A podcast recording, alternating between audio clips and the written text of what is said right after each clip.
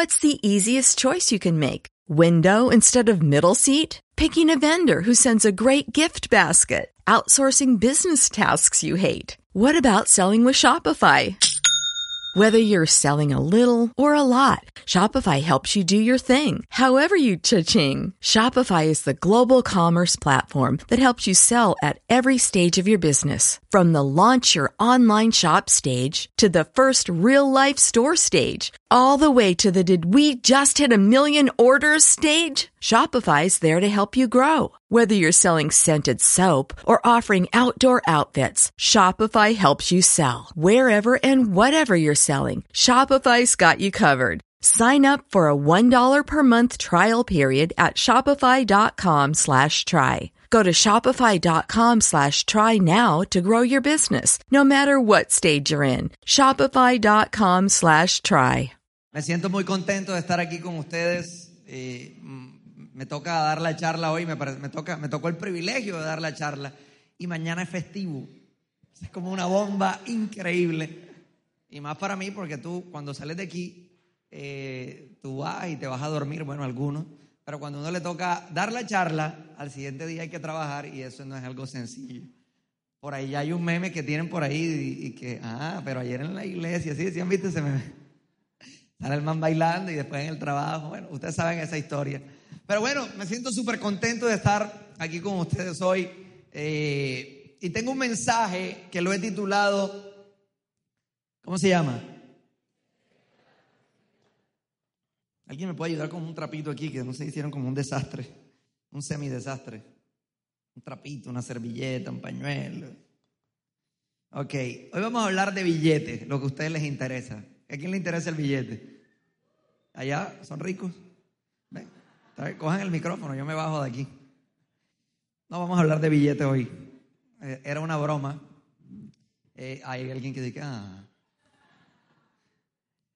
Porque cuando hablamos de prosperidad, enseguida lo, lo primero que uno piensa que es dinero.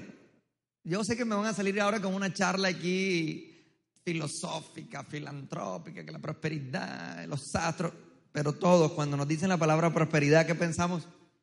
Dinero. Pero sabes que la prosperidad no solamente es dinero. La prosperidad abarca muchas cosas.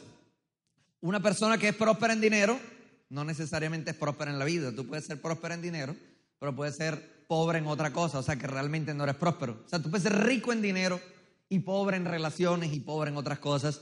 Pero la intención de Dios para tu vida es que seas próspero en todo. Di conmigo, próspero en todo. Ok.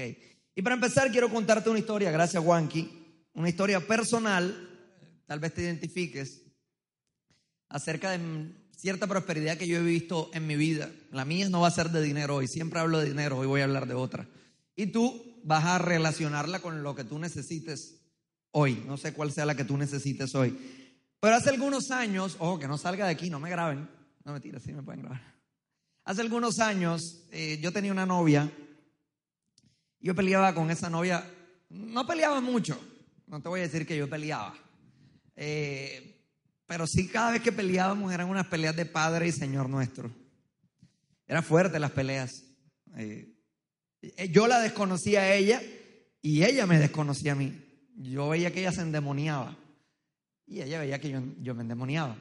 Esa novia eh, es mi esposa actual, se llama Stephanie. Gente dice, "Che, ¿cuál novia? Mi única novia que he tenido, Stephanie. Ahora nos amamos, yo ahora gozo de prosperidad en mi área sentimental, pero eso no fue, no siempre fue así. Hubo un momento de mi vida, más o menos, nosotros duramos como cuántos años de novio. Ella tiene esas cuentas. Como seis. Ah, porque es que ella tiene una cuenta y que es legal e ilegal. Ponle cinco años en promedio. Pero en el año, entre el año 2 y 3, las peleas, como te digo, no eran tan frecuentes, pero cuando eran frecuentes, cuando sucedían, cada dos meses o tres meses, eran horribles. Mira, yo recuerdo que yo terminaba cansado. La pelea cansa. Esas peleas que uno tiene, que uno termina ronco y uno peleó. Justo, no sé por qué a las mujeres se les da por pelear los fines de semana. No puede ser un martes. El viernes cuando es festivo, tan ahí viene la pelea. Y yo recuerdo que nosotros teníamos peleas y, en medio de esas discusiones, era horrible, era horrible. Yo recuerdo que estaba en su casa, yo por lo menos. Entonces se armaba la pelea. Ella me echaba de su casa. Pero yo le decía, no, vamos a arreglar la pelea ahora. Eso parece que yo le dijera, no la arreglemos. Es que yo no quiero hablar ahora. Obviamente yo, el que me conoce sabe que yo no soy un, un beato, un santo. Yo también tengo mi carácter, ¿no? Y empezaba la gritería, que yo, que. Y obviamente yo me ponía, o sea, si yo grito en mi, eh, yo soy una- yo, yo grito. Ahora yo estaba en Bogotá esta semana y el amigo mío me decía, pero baja la voz. Pero mi cerebro, yo, yo le yo, pero, pero ¿cómo hablan ustedes? Le decía yo. Estamos en un hotel, en un hall, y, y él hablaba, él pero tú tienes que hablar normal. Pero, pero no entiendo cómo ustedes hablan así. en Bogotá". Yo hablo normal, o sea, yo estoy hablando y yo no tengo que... Tú entras a un restaurante cachaco y ahí no se oye nada. Entras a un restaurante costeño y impresionante. Y entra a un restaurante cachaco y llegan costeños y todo el mundo se para. Y mi voz así, mi voz es muy fuerte. Entonces yo rabioso, era horrible, era una bomba. Y, y de pronto tú me ves aquí, no, es que él no predicaba en esa época. No, ya yo predicaba, ya yo era un hombre de Dios, ya yo, todo lo que tú quieras. Pero gritaba y la gritaba y ella me gritaba, estúpido, imbécil. Éramos los dos. No te puedo decir que ella- yo era solo. Ella no puede decir que era sola. Los dos, los dos teníamos cosas muy, muy malas. Yo recuerdo que en esos momentos cuando tú estás peleando, llega un momento en que uno como hombre, uno, uno va ganando. Uno sabe en ese momento, ¿sí o qué? Levanta la mano cuando ustedes saben que ustedes van ganando la pelea. Obviamente. Allá no pelean. Dios mío, mucha santidad allá en esa grada. Estás argumentando ya. Y de repente tú sientes que tú ya la llevas y la cogiste. Cuidado. Ese es el momento preciso para que la lepra se voltee. Ellas tienen varias tácticas. Eh, Yo las anoté, es casi una prédica. Muchachitos de 18 años, aténganse a esto. A, cuando tú le vayas ganando, A, llora. Ese es un arma de destrucción masiva. Las armas de Corea del Norte no sirven. Cuando tú vas a caer, tú le tiras el argumento, ella llora. Perdido. Obviamente porque tú, a pesar de que tengas la razón, tú dices, mierda, ¿será que la embarré ahora sí? Amigo, vas a terminar pidiéndole perdón. Así sea que tú tengas la razón, ya ella lloró. Entonces ya es mierda. B. Te dice que no la grites. Pero tú no estás gritando. Tú, vas tú estás argumentando. No, no, pero es que no me grites. Yo no te estoy gritando. No me grites. Yo no te estoy gritando. Que no me grites. No joda que yo no te estoy gritando. Ya gritaste. Perdiste. Amigos, esto ha sido un arma de destrucción masiva. ¿Quién tiene 18 años aquí? Levanta la mano. Uno, dos, tres. Hombres de 18 años. Ok, 18, no tienes como 30. Ok, ¿quién no tiene novia actualmente? No. Ah. Bueno, ¿quién tiene pareja ya? ¿Quién tiene su pareja? Novio, novio. Ok, ¿y el resto qué? Tanta vaina que hay hoy, uno no sabe. Esta clásica, pero hombres, ojo, tú tienes la razón, tú no vas perdiendo, tú vas ganando, pero a ti se te da un ejemplo. Venga tú, venga. Ojo. Ponte aquí. No paso a mi esposa porque está embarazada y no quiero. Tú estás ahí. Tú vas ganando la pelea. Pero a ti en medio del argumento, a ti se te ocurre, ojo, no lo hagan. A ti se te ocurre tocarla. Gracias. Puedes entender. Como tú la toques, mi amigo, te va a decir una frase de destrucción masiva. Me maltrataste.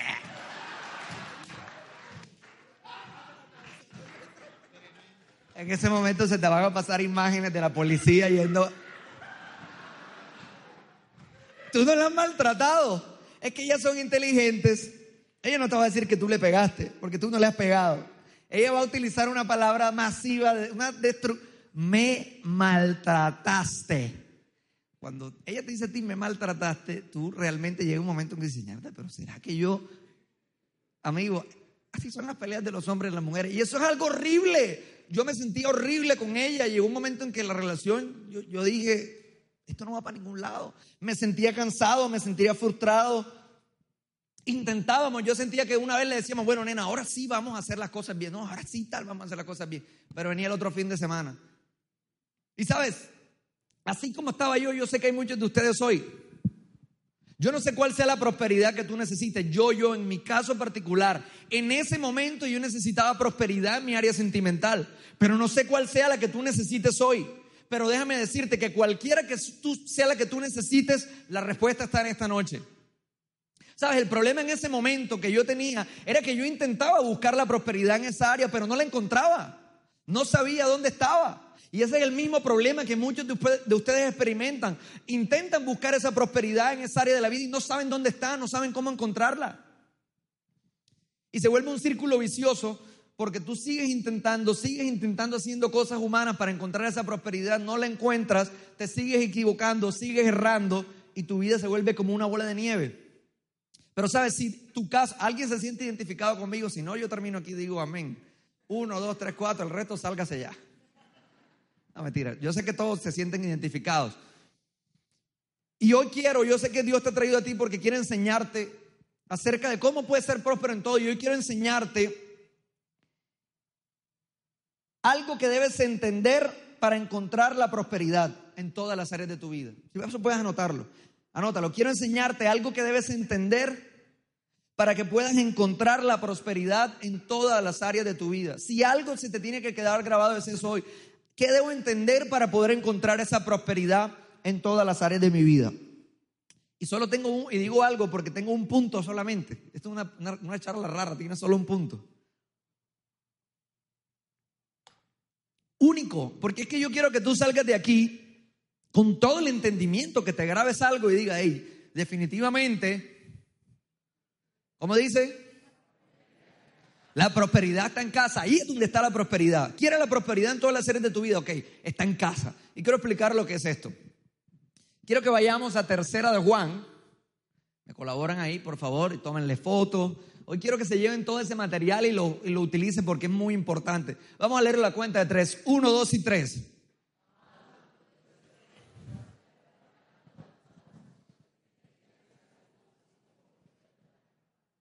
Esta fue una carta que le escribió el apóstol Juan a un amigo de él que se llamaba Gallo. No importa quién era Gallo ahora, es un amigo de él.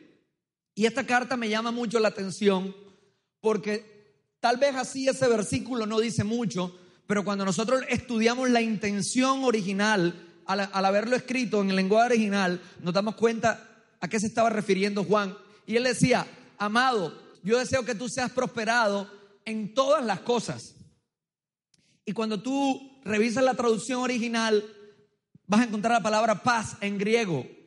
Y todas las cosas en griego, ahí quería decir que él le decía a él que fuera bendecido y prosperado en todas las áreas de su vida, pero con múltiples bendiciones. Es decir, con una variedad amplia de bendiciones. Es lo que le estaba tratando de decir a Juan. Y dice, y que tengas que, me llama la atención porque Juan no mete la salud en el combo de todas las bendiciones. Hace un énfasis importante en el área de la salud. ¿Alguien aquí necesita sanidad física o un familiar por lo menos? Ok, esta es tu noche. Dios te va a hablar. Y dice, y que tenga salud, pero lo más relevante y lo más importante, lo que más me llama a mí la atención en este versículo, es eso que dice, así como prospera tu alma. Di conmigo, así como prospera tu alma. Y en ese pasaje, como te digo, cuando se ha intentado estudiar, se ha sido muy veloz al, saber interpretarlo. Pero yo quiero que hoy lo, lo, interpretemos de la manera correcta y lo desmenucemos para que tú te des cuenta que Dios tiene una intención impresionante en ese pasaje. Y en esa parte de así como, en el griego original que es katos, di conmigo, katos, significa proporcionalmente. ¿Qué significa proporcionalmente? A ver. Ingeniero, esa clase ustedes la vieron, ¿no? En la misma medida. ¿Alguien ha escuchado la frase directamente proporcional? Eso hay que hacer un curso de matemática 1 para explicar el versículo. Ok, voy a explicar lo que significa directamente proporcional. Lo que Juan estaba tratando de decirle a su amigo Gallo es que las bendiciones, la prosperidad en todas las áreas era directamente proporcional a la prosperidad del alma. Es decir, que si él tenía un alma próspera, ¿qué iba a pasar con la prosperidad en todas las áreas? Este estudio de ingeniería, amigo, ¿verdad? Que yo veo que enseguida la tiene clara. Pero, ¿sabes? Por momentos cuando nosotros damos una charla y predicamos esto, solo hablamos de esta parte bonita. que tu alma prospere. Pero nadie habla de la parte fea. La parte fea es que intrínsecamente en ese pasaje Juan le estaba diciendo a Gallo, Gallo, cuidado, porque si tu alma no prospera y si tu alma se seca, no vas a prosperar en todas las áreas de tu vida. Ojo, en este momento hay algunos de ustedes diciendo, ah, pero yo veo que fulano de tal no, no tiene el alma próspera y es próspero, porque estás pensando solo en dinero. Y recuerda que yo no te estoy hablando solo de dinero hoy. Yo estoy hablando de la vida es un conjunto de cosas, hay diferentes áreas. En mi caso, como te dije ahorita, el área sentimental, el área familiar, la relación con tus hijos, el área académica. ¿Hay alguien aquí que está en problemado académicamente? Eso es otra charla. Recíbelo ahí. Dígate, día. El área académica, el área de la pareja, bueno, cuando estás casado, el área financiera que nos interesa a todos. Podrá ser uno, podrá ser bendecido y prosperado en una, pero déjame decirte, amigo, que para que tengas una prosperidad completa, necesitas que tu alma sea impresionantemente próspera. Quiero hacerte una pregunta. ¿Hay alguien que quiere que realmente su alma prospere? Es un buen avance que tú me levantes la mano. ¿Y por qué digo es un buen avance? Porque el alma ha sido subestimada. Y cuando hablo de alma, hablo de ser interior. No quiero darte una clase de teología aquí ahora y porque nos tiramos tres horas para decirte que, el alma de dónde sale. Hablemos de ser interior. Ese ser interior, esa parte interior tuya. Por momentos nosotros la hemos subestimado, le hemos restado importancia. Como decía Dilio, y me encantó lo que Dilio, Dilio decía el domingo pasado, nos encanta ir al gimnasio. Nos encanta comer saludable. No, no nos encanta comer saludable, realmente nos gustan los perros pero uno le toca comer saludable. Pero siempre estamos en pro de cómo podemos estar mejor y vamos a coach financieros y aquí, aquí y allá. Pero el alma, por momentos la hemos dejado tirada. ¿Sabes? Eso era lo que yo hacía. Por eso era que yo estaba con mi esposo, con mi, en ese momento era mi novia, por eso que estábamos así. Porque teníamos muy descuidada el alma. Por eso que cuando tú me dices hoy que tú quieres que tu alma sea prosperada, yo te digo, hey, eso es un avance. Eso es un avance porque yo creía que la respuesta estaba en otro lado, pero estaba en mi ser interior. Haz conmigo así. Ahí está la respuesta. Ahora, todos queremos que el alma prospere, pero ¿cómo hacemos que el alma prospere? Esa es la pregunta clave. Si todos queremos. Yo me, yo me tomé un tiempo en llegar ahí. Yo te lo estoy diciendo aquí hoy en una noche, pero yo, a mí me costó tiempo entenderlo. Y hoy quiero explicártelo. Pero para explicártelo, quiero decirte que hace poquito estuve de viaje. Este año he viajado mucho, amigo, yo este año lo voy ganando, históricamente. Sé que ahorita me pasa, pero ¿cuántos países lleva? Cuatro, llevo seis, amigo. Buen promedio, uno mensual. Corea, Corea del Sur, en medio de la guerra estuve allá. ¿Qué más estuvimos? Islas Caimán, ah, porque fue un crucero, pero vale, vale. Islas Caimán, Costa Rica, Panamá, Jamaica, Estados Unidos y Colombia. Llevo siete. Ah, llevo seis, llevo seis. Este man viaja y el hermano, una locura. Son los doctor porra de las aerolíneas, le dicen. Entonces, estando de viaje, cuando uno viaja es hermoso. Pero cuando ya tú tienes tiempo allá en el lugar donde tú estás, a uno como que...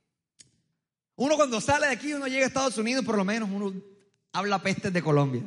Eh, que en Colombia la bordilla. Ah. Ah, ah, nada más me pasa a mí. Mucha santidad aquí en esta reunión. Cuando yo llego a Miami, yo digo, ay, que Barranquilla está jodida. Ah, que sea, no sirve.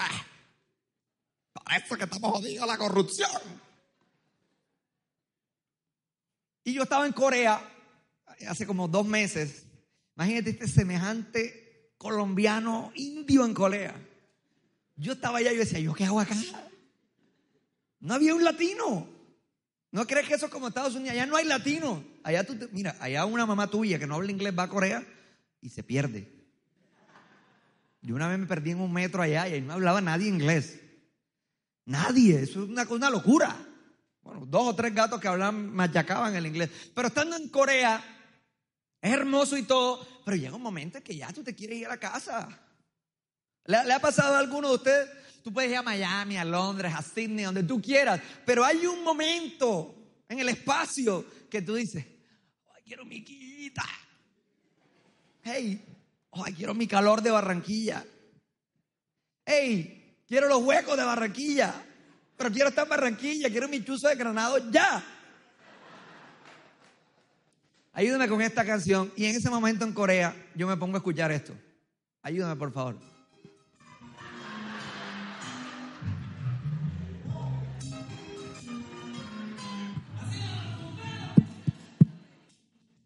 Gracias. En ese momento, yo siento que mi alma está en casa. En ese momento siento que por un momento regreso a casa y yo digo, es que es mi Barranquilla, mi Barranquilla. Y yo soy de los que aplaude cuando el avión aterriza. Ella me regaña. Pero uno tiene que agradarse, oye. ¿Por qué no? Joda, llegamos.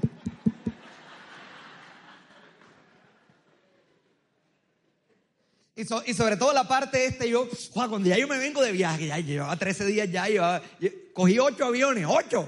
El que sabe que me conoce sabe que eso para mí es un- una exageración, ya yo estaba, ya yo quería estar en casa. Y yo ponía esta partecita, pónmela por favor.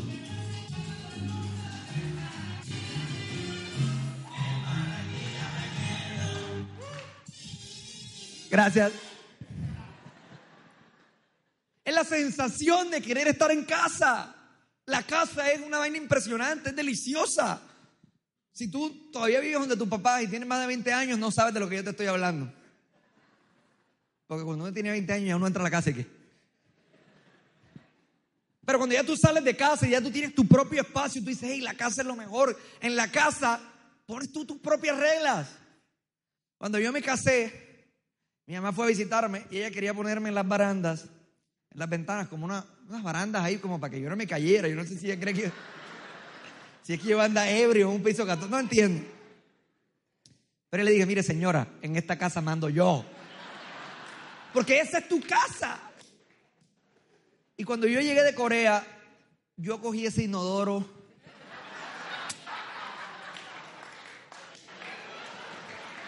Me van a entender por qué quiero mostrar este video, por favor, por favor.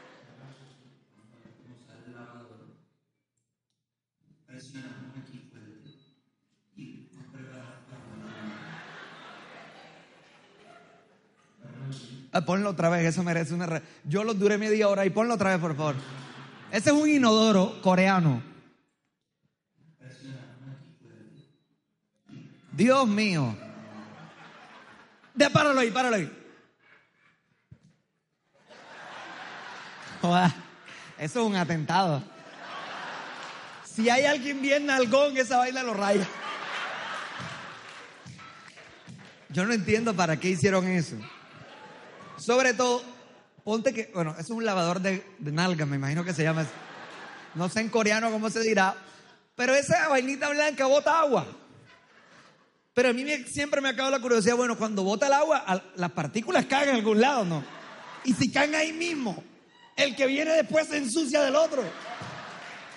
Dios mío. Pero bueno, yo no usé el aparato. Ahora, yo quiero que vean el nacimiento. Hay como un botón, ¿sí lo ven? Repíteme el video para que lo vean del inicio. Ahí, ahí quédalo. ahí. ¿Sí ves el botón ahí? O sea, de donde sale el palo. O sea, es inevitable que esa vaina te quede ahí. Porque, páralo, páralo. Los chinos son pequeñitos. O sea, yo soy allá un gigante. O sea, tu nalga ahí va a quedarte el aparato. O sea que había que sentarse, amigo, con sumo cuidado en el... ta que tú sentías ahí. Por eso cuando yo llegué a casa, yo cogí ese inodoro, que inodoro preciosa. Colombiano. Amigo, todos estos cuentos dan risa. Pero es la manera de Dios mostrarnos a nosotros que la casa es importante para el alma. En este momento no solo mi cuerpo quería estar en mi casa, mi ser interior quería estar en mi casa. Y es una manera excelente donde Dios te muestra que en casa es donde está la prosperidad de tu alma. Es la manera donde Él hace para mostrártelo. A veces nosotros buscamos respuestas, pero en cosas tan sencillas como esta, tú te das cuenta dónde está la satisfacción del alma. Por eso algunas personas viajan y no, se fue a vivir a tal parte y después regresó. No, ¿por qué regresó? No, porque no aguantó. ¿Por qué no aguantó? Porque la persona quería sentirse en casa. Y bueno, realmente el problema del alma no lo resuelve regresando a una casa física, porque la casa donde Andrés Consuegra vive es una casa temporal que yo tengo en la tierra, pero no es la casa de mi alma. Eso tal vez podrá apaciguar un poco mi dolor, mis frustraciones, mi falta de prosperidad en todas las áreas de la vida, pero no es en la casa de mi alma. ¿Cuál es la casa del ser interior? Quiero mostrártela en este versículo. Pásalo, pásalo por favor. Y vas a leerlo a la cuenta de tres. Uno, dos y tres.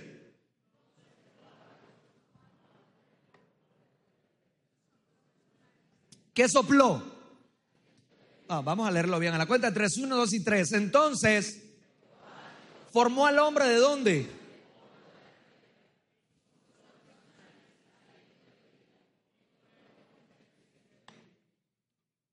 Cuando Dios sopló aliento de vida sobre ti, Él sopló tu espíritu y sopló tu alma.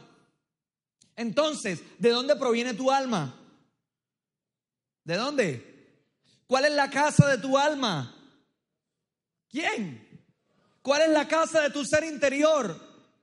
Según las traducciones, hay muchas traducciones acerca de esto, pero una traducción que vi que me gustó dice que cuando Él sopló el aliento de vida, sopló varias cosas espíritu y alma.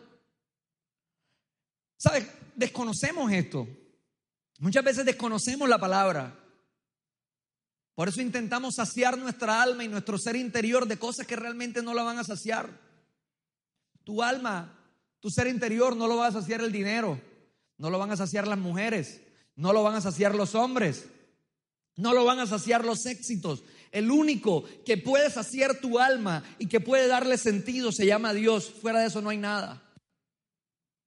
Por eso es necesario que tú puedas regresar a donde Dios, que tú puedas hacer que tu alma vaya donde Dios. ¿Alguien quiere que su alma vaya donde Dios y esté con Dios y esté cerca de Dios? ¿Alguien? Para ver si sigo. Ok, la mayoría, todos. ¿Cómo puedo hacer que mi alma se acerque a Dios? ¿Cómo puede hacer que mi alma esté con Dios día a día? ¿Sabes? Eso era lo que yo necesitaba. En esos momentos de pelea con Stephanie, desgastantes, ¿te acuerdas de eso, mi amor? Yo necesitaba estar en casa. En esos momentos donde yo hacía miles de promesas y yo le decía, nena, yo no te vuelvo a gritar. Yo te gritaba, ¿verdad? Fuerte. ¿Y tú? Nunca según ella. Eran esos momentos donde yo necesitaba una cercanía a Dios. A veces predicamos, venimos al living room, hacemos, servimos, no, yo soy el que dirijo allá la producción, yo, toco la guitarra. O, vienes y te sientas en una silla. Pero no significa que tú estés cerca de Dios. Dios sí está cerca de ti. Él no se aleja de ti. Pero tú de pronto estás desconcentrado. Yo en esos momentos me encontraba desconcentrado. Ella se encontraba desconcentrado gracias a mí. Porque yo soy el hombre de la relación y el hombre de la relación es el que marca la pauta. Y si el hombre de la relación está desconcentrado del mundo espiritual, el caos puede llegar fácil a la relación. Pero un día entendí dónde estaba la respuesta, dónde, cómo podía yo llegar a casa. Y mira este versículo que encontré. Y quiero que lo leas a la cuenta de 3, 1, 2 y 3.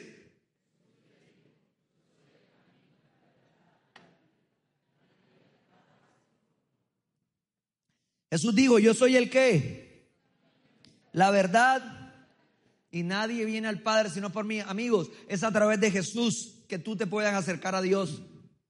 Es a través de Él, a través del conocimiento de Él.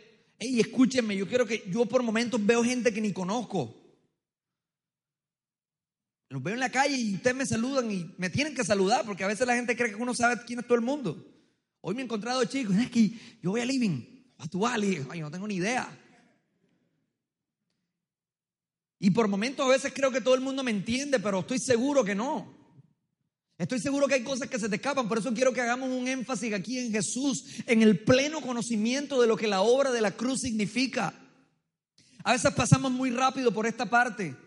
Sí, Jesús, Jesús, pero ¿qué significa la obra de la cruz? ¿Qué significa que Jesús haya muerto en la cruz? Amigos, ahí está la respuesta de todo. Ahí está la respuesta de la llenura del alma. Ahí está la respuesta de que un alma pueda ser realmente próspera. Por ende, ahí está la respuesta de que tú puedas encontrar eh, prosperidad en todas las áreas de tu vida.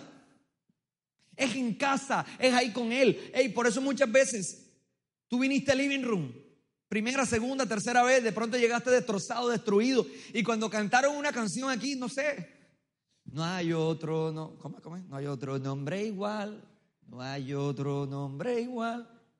Yo no soy muy buen cantante. Pero de pronto tú dices, ¿yo por qué siento esto? Cuando yo canto, con tu poder se rompen cadenas. Estoy haciendo mi audición aquí. Cuando tú cantas eso, ¿por qué te sientes? Tú sientes algo, sientes como que tu cuerpo se va a estallar. Amigo, Dios te está diciendo, hijo, esta es tu casa. Mi presencia es tu casa. Por eso te sientes así. Por eso es importante que entiendas la obra de la cruz. Amigos, la obra de la cruz es la obra de la reconciliación. Por momentos la religión ha vendido un Dios demasiado inalcanzable. La religión, sabes, ha vendido a la gente que la gente no se puede acercar a Dios y no puede acceder a las bendiciones y a la prosperidad por culpa del pecado. Cosa que es verdad. Y a nosotros nos dicen, no, es que ustedes en living no predican del pecado. Y nosotros decimos, no amigos, nosotros sí predicamos del pecado. Lo que pasa es que lo predicamos bajo un enfoque correcto, porque es verdad que el pecado te aleja de Dios. Es verdad que por el pecado no puedes recibir las bendiciones, pero gracias a Jesús que a través de la cruz Él perdonó tu pecado para poderse relacionar contigo y darte todo lo que tú no mereces. Esa es la diferencia. La religión vive poniéndole cargas a la gente que la gente no puede cumplir. Cuando Jesús vino y murió en la cruz del Calvario, le quitó la carga a la gente y Él tomó la carga para poderte bendecir, aunque tú no lo merezcas. Esa es la cruz del Calvario. No hay otro mensaje. Yo podría decirte cualquier mil, tres mil o cuatro mil mensajes que pueden hacerte de autoayuda, pero el mensaje de la cruz es el mensaje más poderoso que yo podría darte. El que tú entiendas la muerte de Jesús en la cruz y qué impacto tiene en tu vida es lo único, no hay más nada. Todavía no, amigo. Mira lo que dice este versículo. Ya, ya, ya, ya, dale. Pero no era ahí, era. Dice, léalo la cuenta de tres: uno, dos y tres.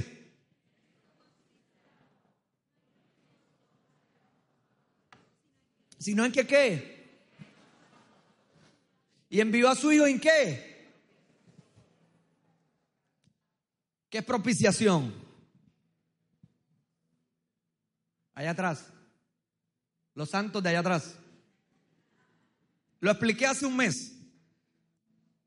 Hace un mes lo expliqué. Y no lo recuerdan. Por eso es que no ven la prosperidad en sus vidas. Porque pasan por alto estas cosas. Le prestan más atención a la religión que les enseñan en Facebook que a la palabra de Dios. Propiciación es el acto que hace una persona para apaciguar la ira. Es decir, si yo estoy rabioso con mi esposa, o si mi esposa está rabiosa conmigo, yo le entrego un ramo de flores. ¿Y qué va a hacer eso? Va a apaciguar su ira. El otro día ella estaba rabiosa conmigo y yo le entregué una bombita. Una bombita. De esas que dicen que te amo y tal. Santo remedio. Tenía rabia y se le quitó enseguida que yo llegué con la, yo llegué y la, tenía aquí, tenía tronco de cara y la saqué y enseguida, ya te perdono. ¿Sabes? La obra de la cruz es un acto de propiciación. Di conmigo, propiciación. El Padre estaba en el cielo y entregó a su único hijo como propiciación por tus pecados. Es una obra de reconciliación. Dice la Biblia que la ira de Dios fue sobre Jesús. Hay gente que le tiene miedo a la ira de Dios. Y la ira de Dios, y la ira de Dios. Amigos, la ira de Dios fue sobre Jesús. Sobre él recayó. Sí, el pecado nos aparta de Dios, sí. Pero gracias a Jesús, que murió en la cruz y murió por nuestros pecados, por tus pecados, por mis pecados de ayer, de hoy y de mañana. Duélale a quien le duela. La religión le parece esto muy escandaloso. ¿Cómo así que tus pecados de mañana? Sí. O sea que yo estoy perdonado hoy, mañana y por lo que voy a hacer pasado y pasado y en 20 años. Sí, amigo. Suena escandaloso, pero esa es la gracia de Dios. No existe otra gracia. No podría predicar otra cosa. Lo único que en mi vida podría predicar es eso. Que gracias a Él mi vida ha sido perdonada y yo puedo estar reconciliado con mi Padre. Y cuando yo estoy reconciliado con Dios, puede haber relación. Sabes, el trabajo de Satanás es destruir tu relación con Dios. Él no quiere que tú estés reconciliado con Él. Él no quiere que tú entiendas esto que yo te estoy diciendo. Porque esta arma que yo te estoy dando, la del perdón de pecados, es el arma más poderosa que alguien le puede dar a otra.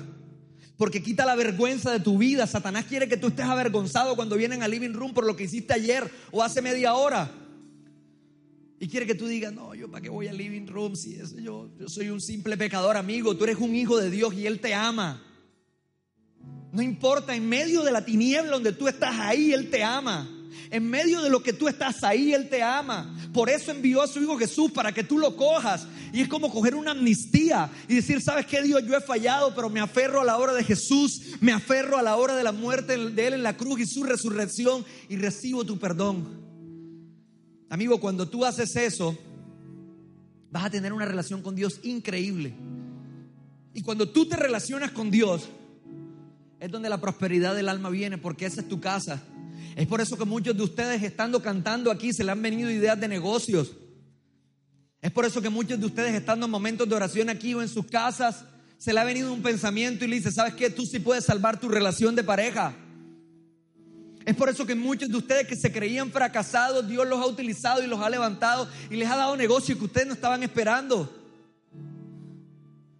Es por su gracia, es por su favor inmerecido en tu vida. Eso es lo que Él quiere. Dios quiere que tú te relaciones con Él. Separado de Él no vas a poder hacer nada. Solo con Él, solo agarrado de Él, solo en casa. Es donde van a venir la restauración, solo en casa. Cuando Estefan y yo decidimos prestarle atención, porque es que nuestra relación era buena, no era mala, solo habían unos momentos que la desgastaban y eran horribles, pero ese día donde nosotros dijimos, hey, tenemos que prestarle atención a esto, empezamos a buscar a Dios, empezamos a tener un entendimiento de esto y nuestra relación mejoró impresionantemente, todavía tiene defectos, como toda relación, pero vamos en crecimiento. La carta de Juan fue escrita en un momento importantísimo. Cuando Juan escribió esa carta, había una secta que se llamaban los gnósticos. Y los gnósticos tenían un mensaje mezclado porque hablaban de Dios, pero no creían en Jesús. Los gnósticos traían el mensaje del anticristo.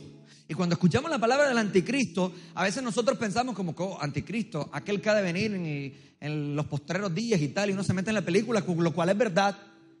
Pero hay gente que maneja un mensaje del anticristo hay ministros, personas que sirven a Dios, que manejan el mensaje del anticristo. El mensaje del anticristo es algo tan sencillo como anular la obra de la cruz. Por eso cuando Juan le escribe la carta a Gallo y tú estudias todas las cartas de Juan, Juan siempre está hablando de la verdad, la verdad, la verdad, la verdad, la verdad. Y siempre citaba la verdad. Ahora, ¿quién es la verdad? ¿Cuál es la verdad de la que Juan hablaba? La verdad, la dije ahorita en Juan 14, 6, Jesús es el camino, la verdad y la vida. Nadie va al Padre si no es por Él. Esa es la verdad de que Él hablaba a Gallo y a la gente. Él le decía, ¿sabes qué, Gallo? Si tú quieres ser prosperado en tu alma, necesitas aferrarte a la verdad que es Jesús y es la obra de la cruz. La religión siempre va a querer alejarte. Siempre. Ahora yo entro a Facebook y veo una cantidad de sandeces que yo digo, Dios mío, Ahora cualquiera es youtuber y dice cosas que no son verdad. La gente tiene problemas con el entendimiento de, lo que es el nuevo pacto. La gente coge la Biblia y quiere hacer de la Biblia un libro como cualquier otro y la Biblia no es un libro como cualquier otro. Hace poquito vi un video.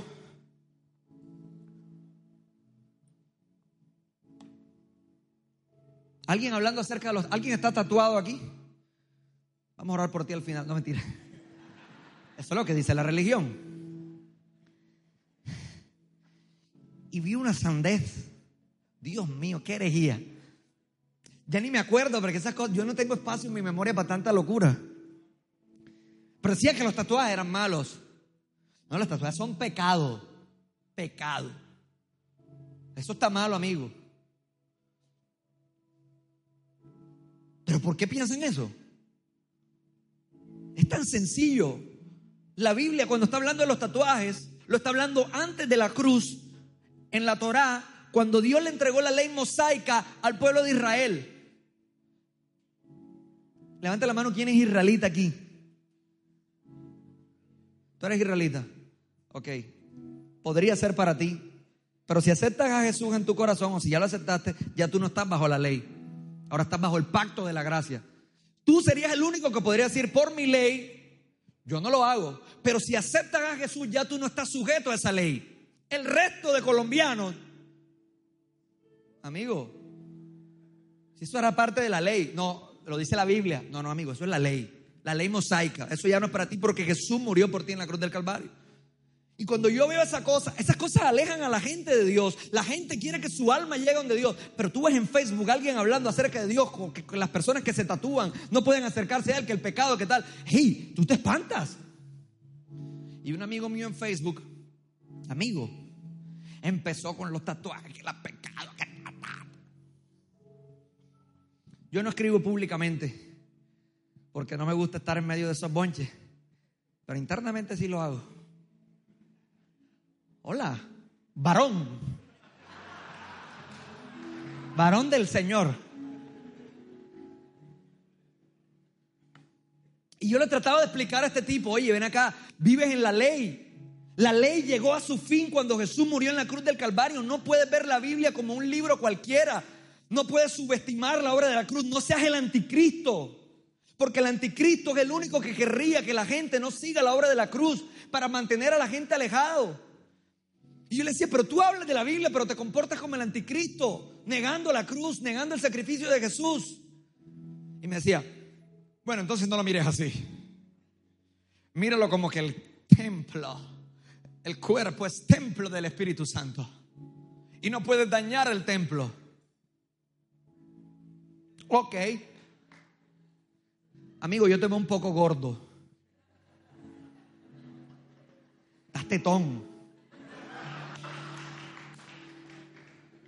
Tú estás en pecado porque tú estás gordo y estás dañando el templo. Es que esa es la santidad la que llevas a la gente del living room, la estás llevando al infierno. Amigo, en mi santidad, en mi, o yo decía, amigo, en mi pecado, en mi manera pecaminosa de ser, según tú, ni tengo tatuajes y voy al gimnasio y estoy fitness más que tú. Estoy fit más que tú. Y tú, en tu perfecta santidad, estás gordo. No he visto el primer muerto por un tatuaje, pero sí lo he visto por un colesterol. Es la religión. La religión no tiene peso, amigo. La religión simplemente inventa cosas y por tradición oral le van diciendo cosas a la gente para que la gente se sienta alejada de Dios. Ese es el plan de Satanás, amigo. Salte de ese plan. Mira lo que dice este versículo. Dice, porque ya conocéis la gracia de nuestro Señor Jesucristo, que por amor a vosotros se hizo pobre siendo rico para que vosotros fueseis enriquecidos. Amigo, el precio lo pagó Jesús en la cruz para que tú hoy vivieras súper bien en todas las áreas de tu vida próspero. Ponte de pie ahí donde estás.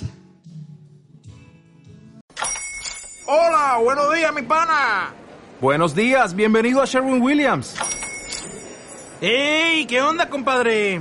¿Qué onda? Ya tengo lista la pintura que ordenaste en el ProPlus app. Con más de 6.000 representantes en nuestras tiendas listos para atenderte en tu idioma y beneficios para contratistas que encontrarás en aliadopro.com. En Sherwin Williams somos el aliado del PRO.